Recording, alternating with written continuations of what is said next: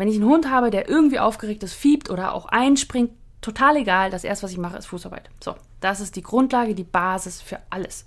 So, dann fange ich an zu überlegen, wo, wo fängt es denn an beim Fiepen bei dem Hund? Ja, fängt es zum Beispiel dabei an, dass er den Dummy-Geruch riecht. Das heißt, dein Hund hat keinen Helfer gesehen, kein Dummy gesehen, kein Reinlegen gesehen, aber er riecht die Dummies. Fiebt er da schon? Ist das seine Stufe? Wenn er da schon anfängt zu fiepen, dann ist das die Stufe, auf der du trainieren musst. Dann kein Helfer, kein gar nichts, kein Schuss, kein, kein irgendwas, kein, kein Bestrafen und sonst was, sondern einfach Geruch von Dummies. Herzlich willkommen beim Podcast Dummy Co., der Podcast der Hundeschule Jagdfieber. Ich bin Susanne und ich werde euch meine Tipps und Tricks zum Dummy-Training verraten, damit ihr euren Hund strukturiert, zielorientiert und kreativ bis zur Prüfungsreife aufbauen könnt. Herzlich willkommen beim Podcast Dummy Co. Ich bin Susanne von der Hundeschule Jagdfieber und heute geht es um ein Thema, ja, wie soll man das nennen? Äh, Anti-Piep-Training nenne ich es mal ganz gerne. Also es geht sozusagen um Anti-Fieb-Training. Und die Frage kam auf, da ich ja einen Podcast aufgenommen habe, die vier Fieb-Typen. Und das war der Podcast, der, also der 17. Podcast P017. Das heißt, wenn du was zu den verschiedenen Fieb-Typen hören möchtest, die ich so ein bisschen kategorisiert habe, damit man einfach weiß, Warum fiebt denn mein Hund? Was, was ist das Problem? Und ja, wie sollte ich da am besten vorgehen? Und das ist halt das Problem, dass man beim Fiepen nicht sagen kann, du musst das machen. Ja, das ist schwierig. Es ist halt meistens nicht ein Ding, sondern es sind verschiedene, mehrere Sachen, beziehungsweise ist es auch davon abhängig, was dein Hund für ein Typ ist. Und das Fiese an der ganzen Geschichte ist, dein Hund kann in der einen Aufgabe der Typ sein und in der anderen Aufgabe der andere. Also, wenn du über die Fiebtypen nochmal was hören möchtest, dann geh einfach unter www.hundeschule-jagdfieber.de slash p017. Und da erzähle ich dir, dass es Langeweile-Fieber gibt, dass es Spaß haben Fieber gibt, Unsicherheitsfieber und Frustfieber. Und zerleg dir das auch Ganze in den Ursachen und so weiter und so weiter und so fort. Und du kannst dir auch noch, also ich habe eine, ja, eine Übersicht erstellt über die vier, vier Fiebtypen, das ist aber auch schrecklich, vier Fiebtypen. Ähm, die dir sozusagen die Ursachen sagt, was du machen kannst und äh, wie du vor allem auch handeln solltest oder wo du, sag ich mal, handeln solltest und wo du gerade nicht handeln solltest. Und ja, also das habe ich alles schon so ein bisschen behandelt. Und jetzt kam aber die Frage auf, ja, okay, die Fiebtypen gibt es, die Ursachen gibt es, aber was machst du denn dann jetzt? Kannst du mal bitte ein Anti-Fieb-Training beschreiben bei dir, Susanne? Das war sozusagen die Frage. Und ja, das mache ich dann heute. Okay, also ich sag mal so, das Anti-Fieb-Training, was ich so mache, ist vor allem für die Frustfieber. Ja, also die Langeweile-Fieber und die Spaßfieber und die Unsicherheitsfieber muss man ein bisschen anders betrachten. Das heißt, wenn du jetzt die Podcast-Episode 17 gehört hast und gesagt hast, ah, okay, ich habe ein Frustfieber, dann ist diese Episode wie für dich gemacht. Und jetzt wollte ich noch mal ganz kurz auf die Ursachen eingehen. Ich habe das schon in der Episode 17 einmal gemacht, aber ich dachte, um das Ganze so ein bisschen abzurunden, zähle ich es hier einfach nur noch mal ein bisschen kurz auf. Also, zum einen ist es sehr wahrscheinlich, dass im Training keine Frustrationstoleranz aufgebaut wurde. Ja? Also ein Frustfieber ist ein Hund, der fiebt, weil er Frust schiebt. Weil er irgendwo hin möchte, weil er irgendwas haben möchte, weil er schneller sein möchte und so weiter. Und das passiert zum einen einfach, weil der Hund, sag ich mal, eine genetische Komponente mitbekommen hat. Ja, die Frusttoleranz ist entweder schon sehr hoch, das heißt, die ist gut, das heißt, er hat eine große Toleranz, Frust zu ertragen, oder er wird mehr mit so einem genetischen Baukasten versorgt, dass ähm, ja, das Frust halt sich immer seine Bahn sucht. Ja, gibt's ja bei Menschen auch. Es gibt Menschen, die ganz entspannt sind und immer ruhig bleiben, und dann gibt's Leute, die ständig explodieren. Und genau so ist es halt auch bei den Hunden. Und das ist die genetische Komponente, sag ich mal.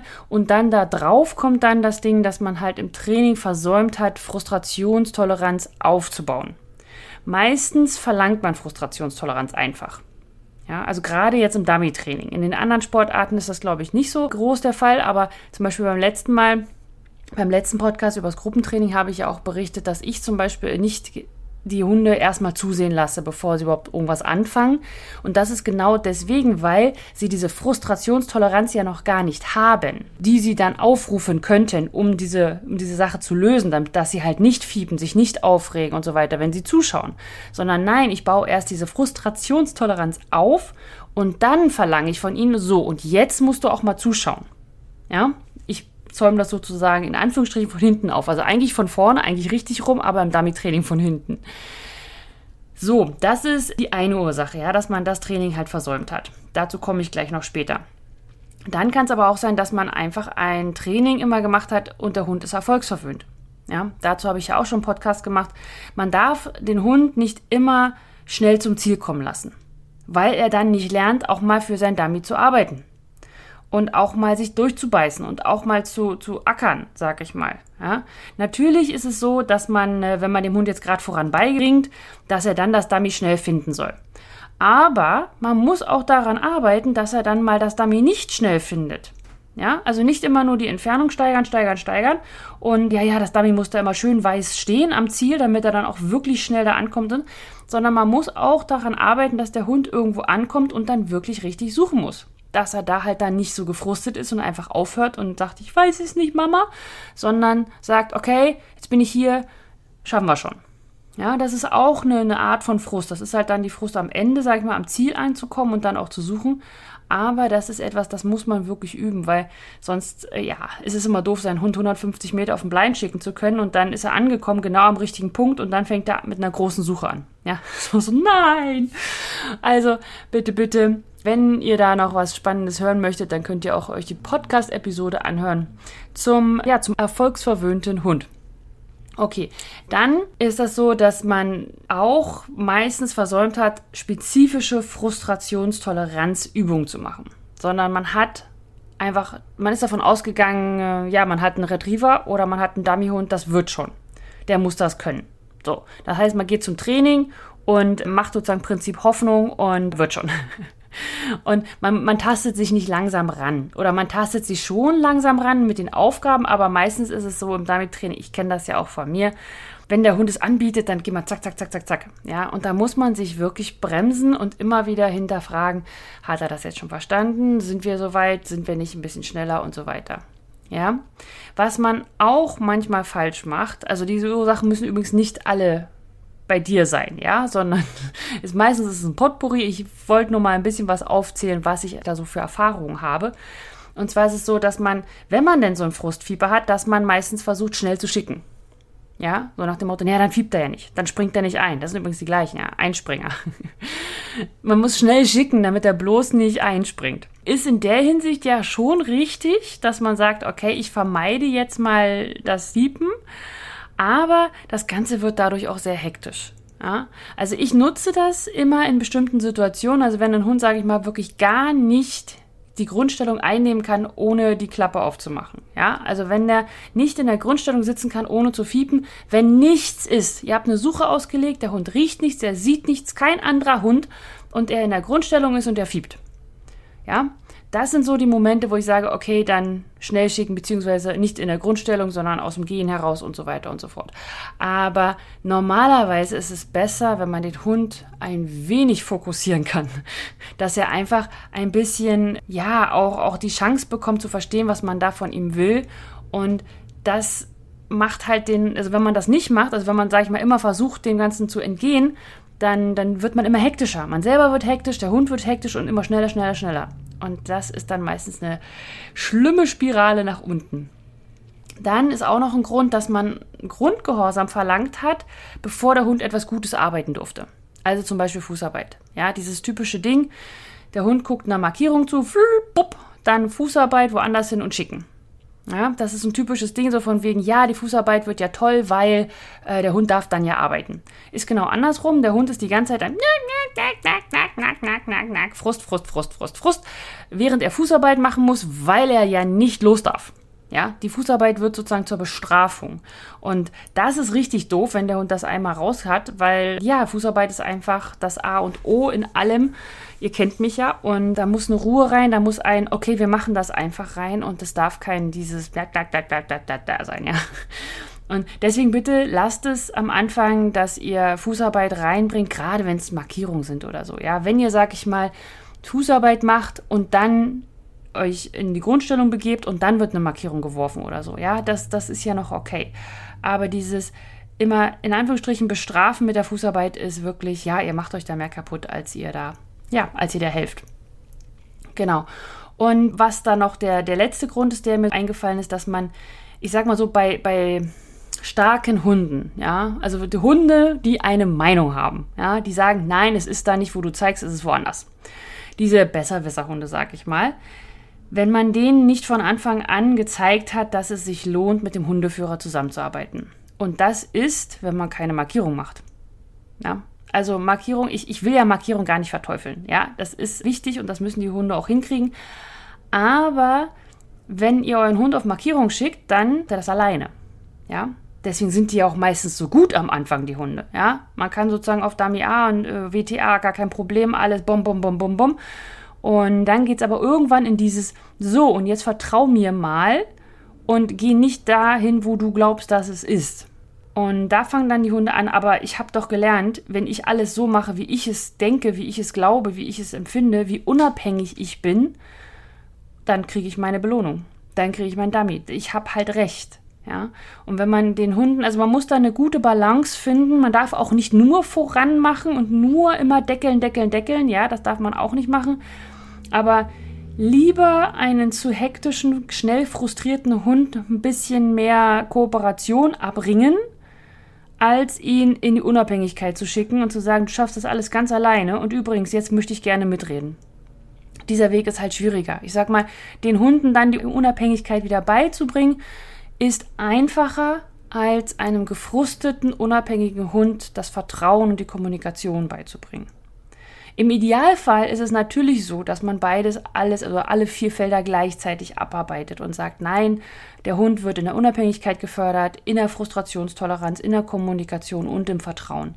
Aber ich sag mal so, im realen Leben muss man sich auch mal fokussieren auf bestimmte Bereiche. Und da ist mir der Frust oder das Ertragen von Frust wesentlich lieber, als die Unabhängigkeit und die Markierung zu fördern. Ja, weil ich sag mal so, wenn der Hund dann zwei ist und gar keine Markierung kann, ist das total doof. Ja, ist so, ist total doof. Weil, ich sag mal, dann sagen alle, ja, warum hast du keine Markierung geübt und so, jetzt kann der das nicht mehr, siehst du, jetzt hast du es verpasst und ja, was man da alles so Schönes sagt. Aber das Ding ist, stellt euch einfach vor, ihr hättet mit diesem Hund ihr habtet ja Gründe, warum ihr das gemacht habt. Ihr habt ja jetzt nicht gemacht voran und so weiter, weil der Hund total suche und entspannt und total locker lässig war, sondern weil er halt ziemlich hektisch war und vielleicht auch in die Fieberrichtung ging. So, und dann habt ihr zwei Jahre lang jetzt einen Hund trainiert, der nicht fiebt, der euch zuhört, der mit euch kommuniziert und auf euch vertraut. Vielleicht ein bisschen zu viel, ja, kann ja sein. Aber was kann man denn jetzt üben? Man kann Markierung üben und man kann sie üben, ohne die Angst im Nacken zu haben, wenn ich jetzt zu viele Markierungen mache, dann fängt er an zu fiepen. Weil, weil man kann ja schon ganz viele andere Sachen machen. Der Hund kann ja schon voran auf schwierige Distanzen oder durch Geländeübergänge oder was weiß ich. Das heißt, man kann dann eine Markierung werfen, man kann den Hund voranschicken und dann erst auf die Markierung. Wenn man ganz am Anfang schon mit Markierungen und so weiter anfängt, dann kann man den Hund ja noch gar nicht voran einweisen an einer Markierung vorbei. Wie soll er das denn können? Man hat ja noch gar nicht die Zeit investiert. Und das sind so die Sachen, ich sag mal so, dann trainiert ihr an den Aufgaben. Sagt, okay, mein Hund kann nicht gut markieren. Ja, dann trainiere ich halt Markierung. Kann ich ja jetzt, weil er hat gelernt, mit Frust umzugehen. Wenn ihr aber andersrum lauft und euren Hund erst in den Frust schickt, dann wird er fieberig. Und dann müsst ihr nämlich trainieren, dass der Hund nicht mehr fiebt oder nicht mehr aufgeregt ist. Und ihr müsst ihm beibringen, aus dieser Aufregung, die er schon hat, wieder runterzukommen. Und das ist nicht so schönes Training wie wir üben jetzt mal Markierung. Ja, muss man ganz ehrlich sagen. Da könnt ihr nicht einfach Übungen aufbauen und sagen, so, und jetzt machen wir 20 Meter, 30 Meter, 40 Meter und dann sieht man Erfolge. Nein, Anti-Fieb-Training, zu dem ich jetzt gleich komme, mit dem Frustfieber, ist eine langwierige Geschichte und nicht immer zu 100% mit Erfolg gekrönt. Ich habe einige Hunde bei mir im Training gehabt, wo ich auch gesagt habe, du, ich gehe mit dir den Weg, kein Problem, wir gehen das an, ich vertraue auf dich, dass du da mitziehst, aber ich kann dir nicht versprechen, dass das was wird. dass du mit dem Hund wirklich auf Prüfung gehen willst.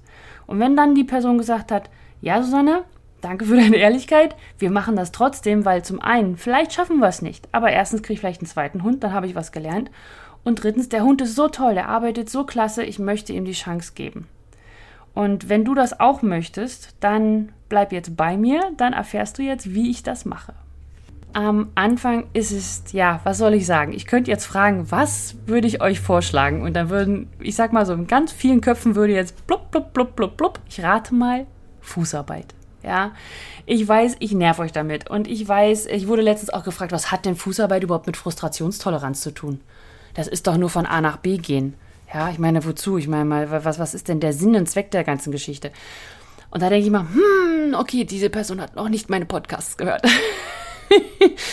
also, das Ding ist, wenn euer Hund die Fußarbeit noch nicht verinnerlicht hat, das heißt nicht einfach bei euch bleibt, ja, und nicht mehr darüber nachdenken muss, dann splittet er seine Aufmerksamkeit. Das heißt, er muss zum einen sich auf die Aufgabe konzentrieren, weil das ist ja spannend, da sind Helfer, da ist ein Richter, da sind Schützen oder auch im Training, da sind andere Menschen.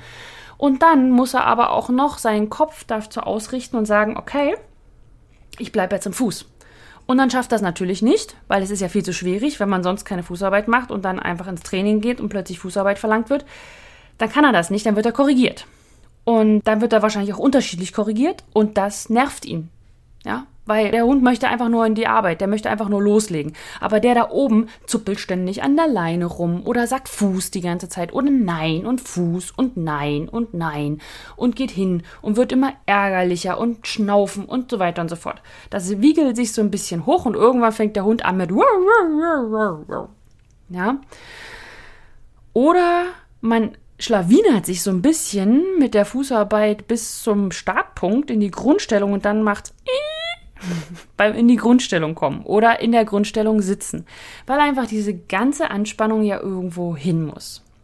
Und deswegen, ich weiß, genauso wie ihr euren Hund nervt mit eurem Nein und Fuß und Nein und komm ran und so weiter, nerv ich euch in der Hoffnung, dass ihr es macht. Trainiert mit eurem Hund täglich die Fußarbeit. Das muss auf Autopilot laufen, wie Autofahren. Dein Hund darf nicht mehr darüber nachdenken, wo die Kupplung und wo das Gaspedal und wo der Schalthebel ist. Ja? Der muss auf Autopilot laufen. Der muss einfach neben euch laufen, der muss einfach sich in die Grundstellung setzen, weil dann kann er seine gesamte Aufmerksamkeit auf, auf das Drumherum legen. Ihr müsst nicht ständig meckern. Er hält die Position und dann habt ihr schon wahnsinnig viel erreicht. Zusätzlich dazu mache ich das ja auch noch so, dass ich, also ich habe ja meinen Fußkurs Step by Step, den kennt ihr ja wahrscheinlich alle, könnt ihr euch mal angucken unter www.hundeschule-jagdfieber.de slash Kurs. Und in diesem Kurs sage ich ja auch, dass der Hund 10 Minuten Fuß laufen soll. Da sagen, oh, 10 Minuten Fuß laufen. Das ist ja viel und lange. Ich, sonst mache ich immer nur fünf Schritte oder zehn. Oder ich sag mal, bis zum Richter läuft man ja maximal 30 Schritte und dann in der Aufgabe vielleicht 20. Also muss ich ja nur 50, also sagen wir mal 100 Schritte üben. Ja, das stimmt. Ja, wenn man wirklich nur für, für die Prüfung, sage ich mal, trainiert oder sagt, okay, ich muss jetzt in der Aufgabe von A nach B kommen, da lauft ihr keine 10 Minuten. Es gibt keine Aufgaben, wo ihr 10 Minuten Fuß laufen sollt. Aber wenn ihr ein bestimmtes System habt oder wenn ihr ein System bei der Fußarbeit habt, dann ist das egal, ob ihr 10 Minuten, 30 Minuten oder eine Stunde Fuß lauft, weil euer Hund braucht ja keine Kopfkapazitäten mehr. Er läuft einfach neben euch. Und was passiert dann? Der Hund kommt runter. Der kommt runter. Das, ich weiß, ihr müsst mir nicht glauben, dann kommt in meine Facebook-Gruppe, Dami und Co. Trainingsgruppe zum Dami-Training und kommt da einfach rein und fragt mal, wie ist das mit dem Fußlaufen? Ist das wirklich so? Weil ich habe jetzt so viele Teams schon und es ist so lustig, weil sie kommen in den Kurs und sagen, naja, so, hm, ich war ja skeptisch. Naja, mal gucken. So. Und ein paar Monate später sehe ich dann die Videos, wie sie einfach entspannt laufen. Ja, vielleicht noch nicht am Wasser entlang und vielleicht auch noch nicht in einer Prüfung perfekt und alles. Aber wenn das zu Hause schon so entspannt läuft, der Hund lernt mit der Zeit, sich runter zu regeln. In der Fußarbeit. Er wiegelt sich nicht rauf, er wiegelt sich runter. Und das Tolle daran ist, dann könnt ihr das nämlich nutzen in eurem Training. Das heißt, wenn ihr einen Hund habt mit einer Fußarbeit, der ausatmen lernt, ja, nicht angespannt läuft wie Fuß, sondern der macht Achso, Fuß wieder. naja gut, okay, lauf einmal Fuß. ja, wenn das passiert, dann könnt ihr das nutzen. Dann ist das nämlich nicht locken und nicht ablenken und sonst was, sondern dann ist das runterfahren im Training. Sagen wir mal, ihr habt Gruppentraining, ja, letzte Podcast-Episode habe ich ja beschrieben, wann ihr in die Gruppentraining so circa reinkommen könnt. Und dann fängt euer Hund an zu hyperventilieren, weil ihr seid ja in der Gruppe und dann laufst du einfach Fuß. Und dann merkst du, wie er neben dir runterfährt. Das ist, also dieses Gefühl. Alleine für dieses Gefühl müsst ihr das bitte, bitte, bitte machen. Das ist einfach toll. Okay, so, jetzt aber runter von dem Fußarbeitskurs. So, das ist das Erste, was ich mache. Wenn ich einen Hund habe, der irgendwie aufgeregt ist, fiebt oder auch einspringt, total egal. Das Erste, was ich mache, ist Fußarbeit. So, das ist die Grundlage, die Basis für alles. So, dann fange ich an zu überlegen, wo, wo fängt es denn an beim Fiepen bei dem Hund? Ja, fängt es zum Beispiel dabei an, dass er den Dummy-Geruch riecht. Das heißt, dein Hund hat keinen Helfer gesehen, kein Dummy gesehen, kein Reinlegen gesehen, aber er riecht die Dummies. Fiebt er da schon? Ist das seine Stufe? Wenn er da schon anfängt zu fiepen, dann ist das die Stufe, auf der du trainieren musst. Dann kein Helfer, kein gar nichts, kein Schuss, kein, kein irgendwas, kein, kein Bestrafen und sonst was, sondern einfach Geruch von Dummies. Und nochmal kurz an alle im Team Jagdfieber. Wir haben ja gerade erst die Trainingseinheit gehabt, jetzt im Juli. Und da könnt ihr das auch alles nochmal nachlesen und auch euch das Video angucken und auch die Aufgaben dazu sehen. Und ihr habt auch die Aufgaben in der in Anti-Unruhe-Aufgaben, also von dem Welpen-Dummy, Pocket-Dummy Standard-Dummy, von den Stufen im Team Jagdfieber. Schaut da einfach nochmal rein. Dann, ja, dann habt ihr noch ein bisschen mehr als diesen Podcast. Okay, so, nur noch kurz für meine Teams, damit die auch Bescheid wissen. Genau. Also, die erste Stufe, die ich mache, ist eine, ja, ist der Dummy-Geruch. So, wenn dein Hund sagt, ich rieche Dummies, okay, kein Problem, da brauche ich nicht fiepen, da kann ich Fußarbeit machen, da kann ich von A nach B laufen, da kann ich auch so weiter. Dann kann man anfangen mit, okay, kann der Hund denn ein liegendes Dummy ertragen? Das heißt, das, er sieht nicht, wie es da hingelegt wurde, sondern man kommt so lang gelaufen und da liegt eins. Kann er das aushalten, ohne zu fiepen? Kann er das? Okay, check. Nächste Geschichte. Dann fängt man an, dass man wirklich sagt, okay, mein Hund muss lernen, mit Frust umzugehen. Und wo, dann muss man überlegen, wo entsteht denn Frust? Frust entsteht, wenn der Hund nicht das darf, was er möchte. Ja? Das heißt, irgendwo, du stehst mit deinem Hund in Grundstellung und dann ist irgendwo ein Mensch und der wirft da ein Dummy und da, du sagst, du darfst das da nicht haben. Oder du musst warten. Oder du musst woanders hin. Dann entsteht Frust. Weil wenn du den Hund dann gleich schickst, ist alles gut. Ja? Wenn dein Hund noch fiebt, also fiebt schon bevor du überhaupt irgendeine Entscheidung getroffen hast, also weil da jemand steht, dann ist das deine Stufe, dann darfst du, also dann, dann darfst du das noch nicht machen, ja.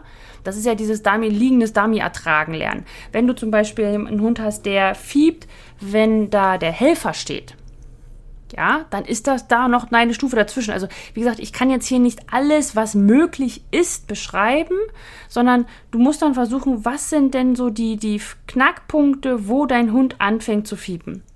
Und dann musst du genau da drin arbeiten. Das heißt, wenn ihr zum Beispiel ja, sagen wir mal das liegende Dummy, ja, dein, dein, dein Hund kann das liegende Dummy nicht ertragen. Dann heißt das, dann machst du zum Beispiel, wie gesagt, Fußarbeit, weil alles andere ist immer schwierig, weil du kannst deinen Hund ja nicht in die Suche schicken und dann ein liegendes Dummy ignorieren. Das, ja, wie, wie soll man es machen? das heißt, du machst Fußarbeit, dann du läufst ganz normal, dein Hund ist ganz entspannt, ganz entspannt, dann läufst du an einem liegenden Dummy vorbei, dein Hund sieht es und du läufst einfach dran vorbei. Es klingt nach einer ganz easy peasy Übung. Ist auch für die meisten eine easy peasy Übung. Aber wenn du einen Hund hast, der ein liegendes Dummy nicht ertragen kann, dann ist das schwer für ihn. Deswegen darf das Dummy nur kurz erscheinen, sag ich mal. Ja, also es ist nicht sichtig, so irgendwo in der Wiese und dann läufst du dran vorbei, dann wird es sichtig und schon ist es wieder vorbei. Das heißt, dein Hund hat gelernt in dieser kurzen Phase, ich kann das, ich kann das, ich kann das, ich habe nicht gefiebt. Und dann ist es schon wieder vorbei und dann weiter Fußarbeit machen, damit der Hund sich wieder weiter entspannen kann. Genau das gleiche, wenn zum Beispiel zum Helfer, ja. Wenn du sagst, okay, ich kann nicht mit meinem Hund in der Grundstellung stehen, wenn da ein Helfer steht, dann fängt er sofort an zu fiepen. Dann musst du Fußarbeit zum Helfer, an dem Helfer vorbei, dann zum Beispiel hinter dem Helfer eine Grundstellung machen und weiterlaufen. Ja, verstehst du das Prinzip? So, so würde ich das immer machen. Man muss immer gucken, bis wo hält mein Hund es aus und dann das genau üben, aber nur das eine. Und dann, wenn du zum Beispiel sagen kannst, okay, ich kann jetzt in der Grundstellung stehen und da steht ein Helfer, der fiebt nicht mehr, dann kannst du sagen, okay, dann macht der Helfer was. So. Oder du sagst, okay, wenn der Helfer was macht, das ist noch viel zu schwer. Ja, gehen wir mal noch, noch, noch eine Stufe tiefer, sage ich mal. Das heißt, du hast es geschafft, du stehst mit deinem Hund in der Grundstellung, vor dir steht ein Helfer. Und dein Hund fängt schon an mit, ja, dann lockst du ihn, ja, absichtlich, du lockst ihn mit einer Futtertube oder was auch immer, lockst ihn einmal in der Grundstellung drumrum und schickst ihn sofort in die Suche. Ohne großes Larifari, einfach nur Bestätigung, komm mit mir mit, völlig locken, Hirn aus, ja, was ich hier alle im Fußball Step by Step, ja, Hirnausübung, Hirn aus und sofort schicken. Dein Hund lernt da eigentlich nicht viel in der Sache. Ja, also er, dadurch, dass du die Tube an den, ans Maul machst, lernt er nicht Grundstellung oder dass du dich drehst oder so. Aber er lernt, okay, ich habe was ertragen, das kann ich, und dann wurde ich belohnt. Und dann aber mit Arbeit, mit, mit körperlicher Arbeit. Nicht dann einfach nur die Tube reinstecken, sage ich mal, in den Hund und wieder wegnehmen und wieder ertragen lassen. Ja, weil dann steigert sich das, dann gibt es so eine Frusttreppe. Das heißt, am Anfang kann er das noch ab, dass da einer, dann Helfer steht und dann gibt es einmal Futter, dann soll er wieder ertragen, aber er hat es ja schon vorher ertragen, das heißt, er fängt höher an in seiner Frusttreppe, sage ich mal. Und dann wieder Futter und dann wird es immer schlimmer und irgendwann quietscht er doch. Ja, das heißt, ertragen, hast du gut gemacht, rum mit, mit Futter, sag ich mal, also weil das Drehen kriegt ihr ja sonst nicht hin. Ihr könnt euch ja nicht von einem Helfer wegdrehen, ja. Das ist ja jetzt die Schwierigkeit. Das heißt, dein Helfer steht, de, dein Hund ist neben dir und wenn du dich wegdrehen würdest, macht's ja, quietschende Tür. Und wenn das nicht geht, dann andocken, rumdrehen und in die Suche schicken. Dein Hund muss dann wirklich, wirklich arbeiten. Was dann die Stufe wäre, wäre zum Beispiel, dass der, der Dummy-Helfer oder irgendein Helfer einfach das Dummy hinlegt. Oder wenn du keinen Helfer hast, dann ist es schwierig, wenn der Helfer das Problem ist. Ja, dann brauchst du einen Helfer. Du brauchst natürlich den Auslöser, ist ja klar. Wenn es nur das Dummy ist, dann kannst du auch das Dummy legen oder werfen oder was auch immer. Wichtig ist, dass man dabei nicht stehen bleibt. Das heißt nicht einfach sagt, ah, okay, das geht jetzt so. Ja, das heißt, ich kann mich von etwas abwenden mit dem, mit dem Drehen und so weiter. Nein, du musst an zwei Stellschrauben schrauben. Zum einen muss das, was der erste Reiz ist, also der Helfer zum Beispiel, muss schwerer werden. Und der andere, der Belohnungsreiz, muss schwächer werden. Ja? Nicht immer mehr, immer mehr, immer mehr rauf tun. Nein, am Anfang ist die Belohnung sehr hochwertig, weil wow, du hast dich weggedreht, super gut gemacht, klasse, hochwertig. Ich würde dann aber keine Markierung werfen, auch wenn das eine sehr hochwertige Geschichte wäre, einfach wegen der Aufregung wegen. Ja, ich liebe da die große Suche. Und mit der Zeit sollte jedoch dieses, also ich sag mal, der Hund, die lernt das ja zu ertragen. Das heißt, es wird auch normaler. Das heißt, man muss dann nicht immer gleich super mega geil bestätigen. Das heißt, dein Hund dreht sich von etwas weg und bekommt dann weniger Belohnung. Einfach vielleicht nur noch ein Voran oder nur noch einmal suchen oder Lauf. Ja, kann ja auch sein, dass man einfach sagt, okay, jetzt darfst du dich bewegen oder so. Also da muss man schauen, welche Belohnung für deinen Hund da am besten geeignet ist. Aber das ist das Prinzip, was ich meine mit herausfinden, wo der Knackpunkt ist, wegen dem Wegdrehen. Dann am Anfang ist der erste Reiz, der Helfer zum Beispiel, sehr, sehr niedrig und der Belohnungsreiz oder die Belohnung sehr, sehr hoch. Und mit der Zeit sollte sich das wechseln. Das heißt, dass der Reiz, der erste, der Helfer, sehr, sehr hoch ist, schwierig ist, weil ihr sollt euch ja steigern. Und da, wo ihr ihn hinbringt, den Hund, soll es nicht mehr so toll sein. Aber dadurch, dass ihr das, sage ich mal, Stück für Stück beibringt, lernt er das und er sagt einfach, ich kann mich wegdringen, ich schaffe das macht es nicht so, dass ihr steigern, steigern, steigern, steigern, steigern, steigern. Sondern am Ende muss es ja im Endeffekt so sein, da ist ein Schuss, ein Dummy fällt, ihr dreht euch weg und ihr müsst auf den Blind schicken. Das ist ja das Ziel. Ja, irgendwann. Und ein Blind ist doof. Es ist voran, man sieht nichts, man hat nichts davon und so weiter. Das heißt, da müsst ihr euch hinbewegen. So, das ist das, was ihr jetzt, das ist die, die eine Seite der Medaille. Die andere Seite ist, dass dieses Wegdrehen kann nicht bis zum Ende mit der Futtertube laufen sondern da müsst ihr parallel daran arbeiten, dass ihr die Futtertube Stück für Stück loswerdet. Und die werdet ihr nicht los, indem ihr, sage ich mal, andrehen und dann Futtertube. Nein, genau andersrum. Das heißt, immer noch andocken, rumdrehen, aber nicht mehr bis zum Ende füttern, sondern nur noch ein bisschen. Jedes Mal beim Drehen ein bisschen weniger füttern. Sodass der Hund irgendwann bewusst sich drehen kann. Aber das schwerste Drehen, das erste sich wegbewegen von der Grundstellung zum Wegdrehen, ja, das, da, da müsst ihr am meisten helfen. Da müsst ihr am längsten helfen und fast bis zum Schluss. Und wenn ihr immer wieder eine Stufe erhöht, also wenn zum Beispiel dann der Werfer, sage ich mal, die richtigen Dummy wirft, der Helfer, dann könnt ihr auch wieder mal mit der Futtertube länger bestätigen. Ja? Aber das sind die zwei Sachen, an denen ihr arbeiten müsst. An dem Wegdrehen bestätigen und an der äh, Wertigkeit von dem Ziel, also von, von dem Helferreiz, sage ich mal, und dem Belohnungsding. Ja? Okay.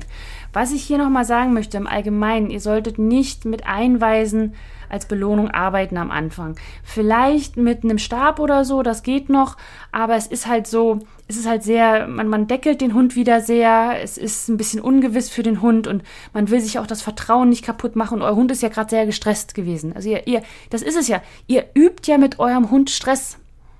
Und das ist ja auch das, das ist das, wo, wo ihr weiterkommt weil ihr übt den Stress und bringt eurem Hund bei, atmen. Und deswegen muss die Be Belohnungsübung am Anfang auch auf jeden Fall etwas Körperliches sein, sodass dieser Stress vom Körper losgelassen werden kann. Also keine kurzen Sachen mit nur zu einer Markierung rennen hin und zurück. Ja, da ist der Stress nur noch höher gegangen. Nein, der Hund muss wirklich ein bisschen arbeiten. Und alle, die ihr im Team Jagdfieber seid, ihr könnt zum Beispiel auch eine Suche machen, so wie ich es ja auch äh, mit der Suche aufbaue. Das heißt, guckt euch nochmal die Trainingseinheit zur großen Suche an und helft ihm sofort von Anfang an. Also verlangt keine perfekte große Suche, sondern geht, sage ich mal, wieder auf Welpendummy-Stufe zurück mit der großen Suche, wenn ihr das da als Belohnung einsetzen wollt. Weil das hilft dann eurem Hund sehr. Ja, okay. So, und wenn das passiert ist, also euer Hund hat ertragen gelernt, dass ja ein Dummy-Geruch irgendwo ist. Er hat gelernt, dass irgendwo ein Dummy rumliegt. Er hat gelernt, dass wenn irgendwer, irgendein Helfer irgendwer irgendwo was wirft, dass man sich wegdrehen kann und was anderes machen kann. Und dann nehmt ihr sozusagen andere Hunde mit dazu und schaut mal, was passiert. Also ihr nehmt, also auf diesem Weg, wenn ihr bis da angekommen seid, habt ihr schon wahnsinnig viel von eurem Hund gelernt und euer Hund hat schon wahnsinnig viel gelernt. Und ich sage euch jetzt nicht, das Ganze ist in drei Wochen gegessen. Ja, bei manchen Hunden dauert das ein, zwei oder drei Jahre. Und bei manchen sagt man auch, sage ich mal, da geht es dann bis zu einem bestimmten Punkt und dann sagt es ist halt einfach schon zu viel Frust da. Und da muss man auch immer überlegen, man muss ja immer noch Spaß haben, auch der Hund, ja. Und dann geht man vielleicht einfach nicht auf Prüfung, hat ein bisschen lauten Hund, aber man hat noch mal Spaß mit seinem Hund. Ja, das ist ja auch das, was ich meine mit, es macht einfach mehr Spaß, dran zu üben, wenn du einen Hund hast, der ruhig und steady ist, wenn er etwas nicht kann, zum Beispiel jetzt 80 Meter Markierung, wenn er das nicht kann, das macht Spaß zu üben. Kann man sagen, oh ja, wo können wir denn da noch was werfen und hin und her. Aber an Steadiness zu üben, da geht man immer so an diese schmalen Grade und muss immer wieder üben und üben und üben und man muss sehr, sehr aufpassen, dass man nicht überspannt und so weiter.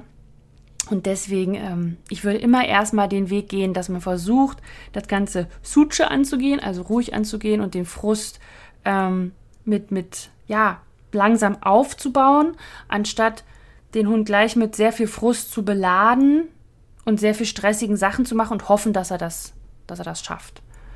Okay. So, aber danach ist es dann sehr individuell. Also bis dahin geht sozusagen mein Plan in Anführungsstrichen im Kopf.